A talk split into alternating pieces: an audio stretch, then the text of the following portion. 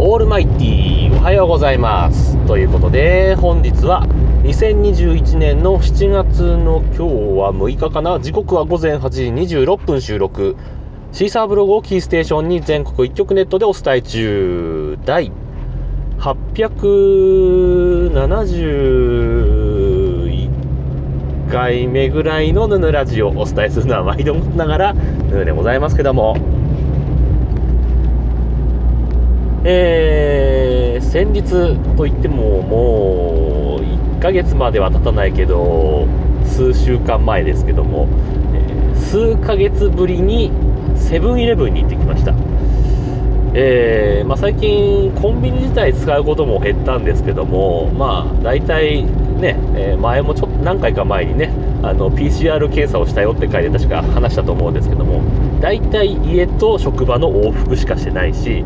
えー、行ってもスーパーね週末とか、えー、お昼ご飯の買い出しにスーパーに行くことはあってもコンビニに行くっていうことがまあめっきりないわけですよ最近ね。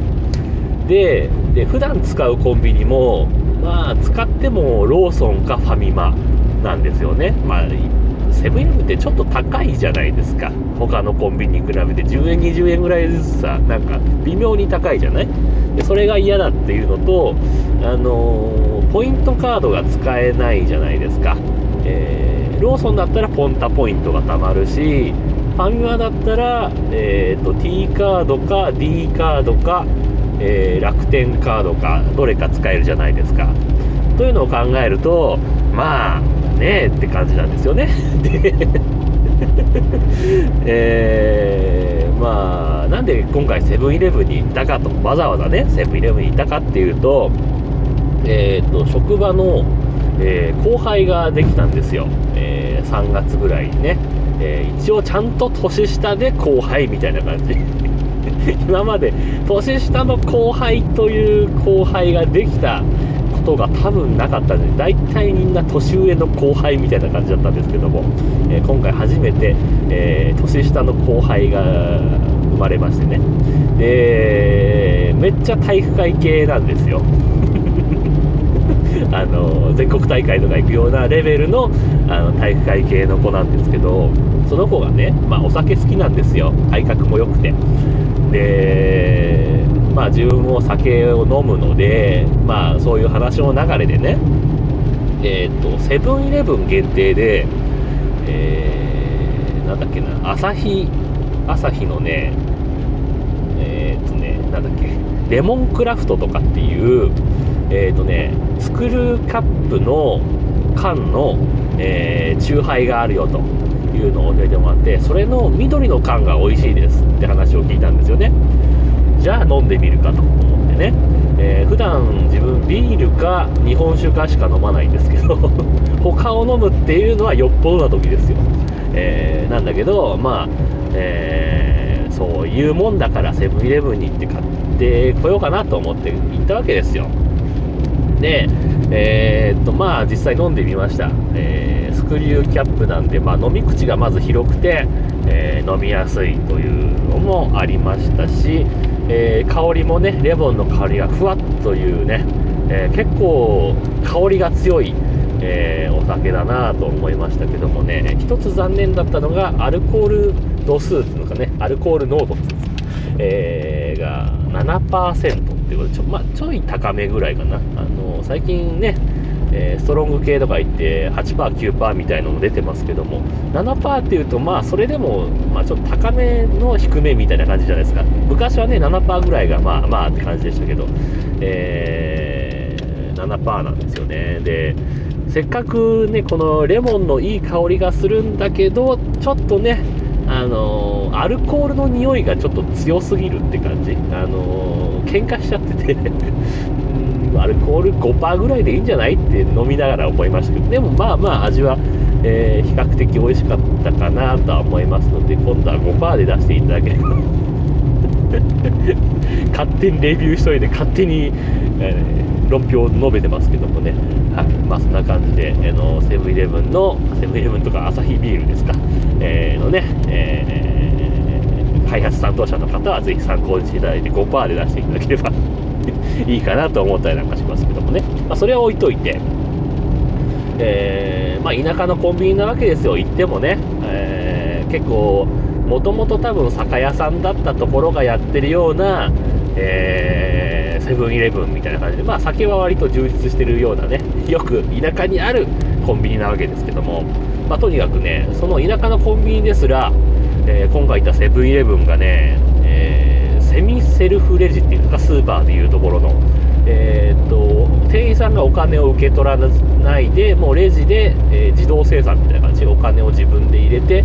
え勝手にお釣りもジャラジャラっと出てくるみたいなね、え都市部は結構普通なんでしょうけども、レジをしてるのは多分ほとんどないんじゃないかなと。思ったりもするんですが、えー、まあ、とはいえですね、あのー、自分も、まあ、現金最近使わないんですよね。大体もう、バーコード決済か、えー、カードを、クレジットカードでお支払いみたいなね、えキャッシュレス化が進んでいるわけでございますけども、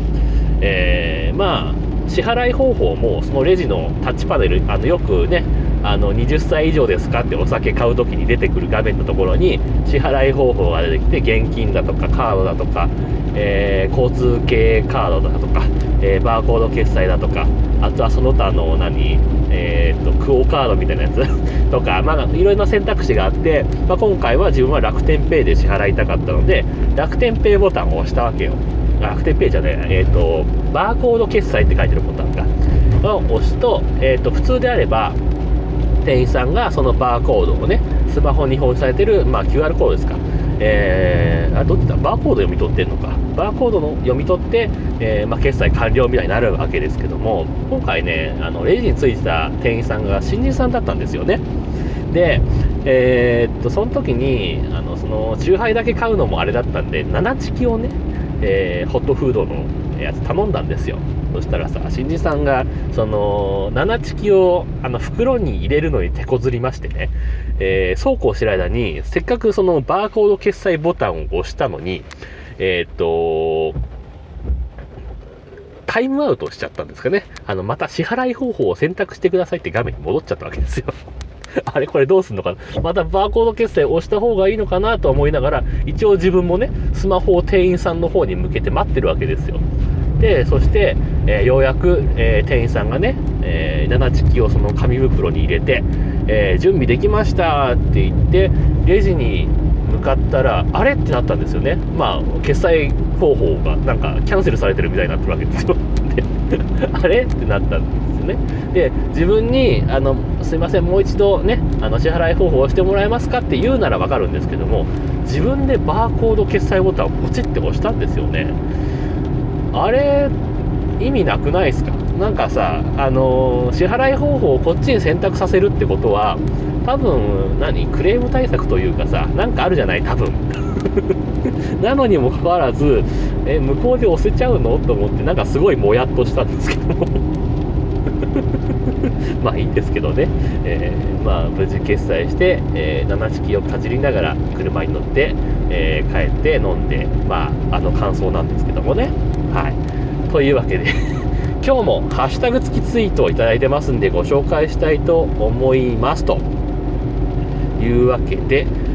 えー、っとですね、これが6月の24日にいただいております。チルニーさんからいただいております。ありがとうございます。えー、これ前回のね、えー、配信に対してですね、えー、ライダーものにおけるマーケティングの話、深いなぁということで、えー、ハッシュタグヌヌラジオをつけてツイートいただいております。ありがとうございます。えー、マーケティングの話をした覚えはあまりないんですが、多分 えー、最近の子供たちは、えー、いわゆる童話とか、え昔話とかを、まあ、小さい頃に読まないけど、えー、その仮面ライダーセイバーの中ではどんどんその童話の話を盛り込んだ内容が出てきて、子供たちは理解できないよな、みたいな話をしたい。あんまり盛り上がってないな、みたいな話をした関係で、マーケティングの話になったんだと思います。ありがとうございます。えー、引き続きまして、加藤さんからですね、えー、ハッシュタグヌヌラジオをつけて、同じく24日にいただいております。えー、仮面ライダーセイバーを見なくなって久しいというのが、ある意味ほっこりする話だし、だし、ん話し出しあえー、っと、最近の、ん？最近のってこ、ん？なんだ最近の子ってかな？最近の子って昔話あまり知らないのかな？なんか寂しいですねということでツイートいただいておりました。ありがとうございました。そうなんです。結構ね、多分知らないと思いますよ。あのー、桃太郎すら知ってるかどうかだと思いますよ、多分。まあ、なんとなくね、あの、概要として、えー、桃から生まれて鬼を退治する流れは分かってるんだけど、多分ね、猿とかキジとか、あの辺犬とか、あの辺のすっ飛ばして、なんか鬼たやっつけに行くんだろうなぐらいの話しか知らないと思いますよ、多分。読みますか？だって、あのー、最近のお父さんお母さん、えー、寝る前の読み聞かせで日本昔話的なやつ読みます？読まないでしょ という感じ なので多分知らないと思います。まあ保育園とか幼稚園とかでね、えー、先生がまあ何かの一環で読み聞かせしてたらわかるかもしれませんけど多分知らないんじゃないかなというふうに思ったりなんかしております。はい。えー、引き続きまして、えー、あ、そうそう、この間ね、7月の2日に、約1年ぶりぐらいに1年経ってない、ギリ1年経ってないっていうところで、えー、アンカーを配信しまして、その内容に関して、チルニーさんから7月3日にですね、えー、聞いてますということで、ハッシュタグ、ヌヌラジオをつけてツイートいただきました。ありがとうございました。はい。ね、えー、ちゃんと1年経っても聞いていただいているということですね。ありがとうございます。あのね、えー、アンカーでね、えー、この昨日かな、聞き直したんですよ。昨日になってやっと聞き直したんですけど、あのー、ヌーラジオがね、始まったのが、2005年の6月の4日だって話をしたんですよね。で、もうすぐですねって話を、もうすぐ十何周年ですねみたいな話をしたんだけど、よくよく考えたらとっくに1ヶ月前に過ぎてるんですよね。何を自分喋ったんだろうと思ってね、えー、不思議な会話になったかと思いますけどもね、えー、その辺はご了承いただいて、多分なんかタイムリープかなんかしてたんだと思います。ただ冒頭で多分7月何日って言ってたと思いますけどね、えー、その辺は まあ、ご了承いただいてというところですね。はい。というわけで、えー、間もなく職場に着きますんで、今日はこの辺で終わりたいと思いますと。いうわけで、えー、皆様からのご意見、ご感想、ツッコミなどお待ちしております。えー、メールは直接メールまたはメールフォームから送ってください。Twitter のヌーのアカウント、もしくはヌーラジオのアカウントに返信をいただいたり、ハッシュタグ、NUNURADIO、もしくはひらがなでヌカタカナでラジオとつけてつぶやいていただければ、またご紹介させていただきますというわけで、今日はこの辺で終わりたいと思います。さようなら、バイバイ。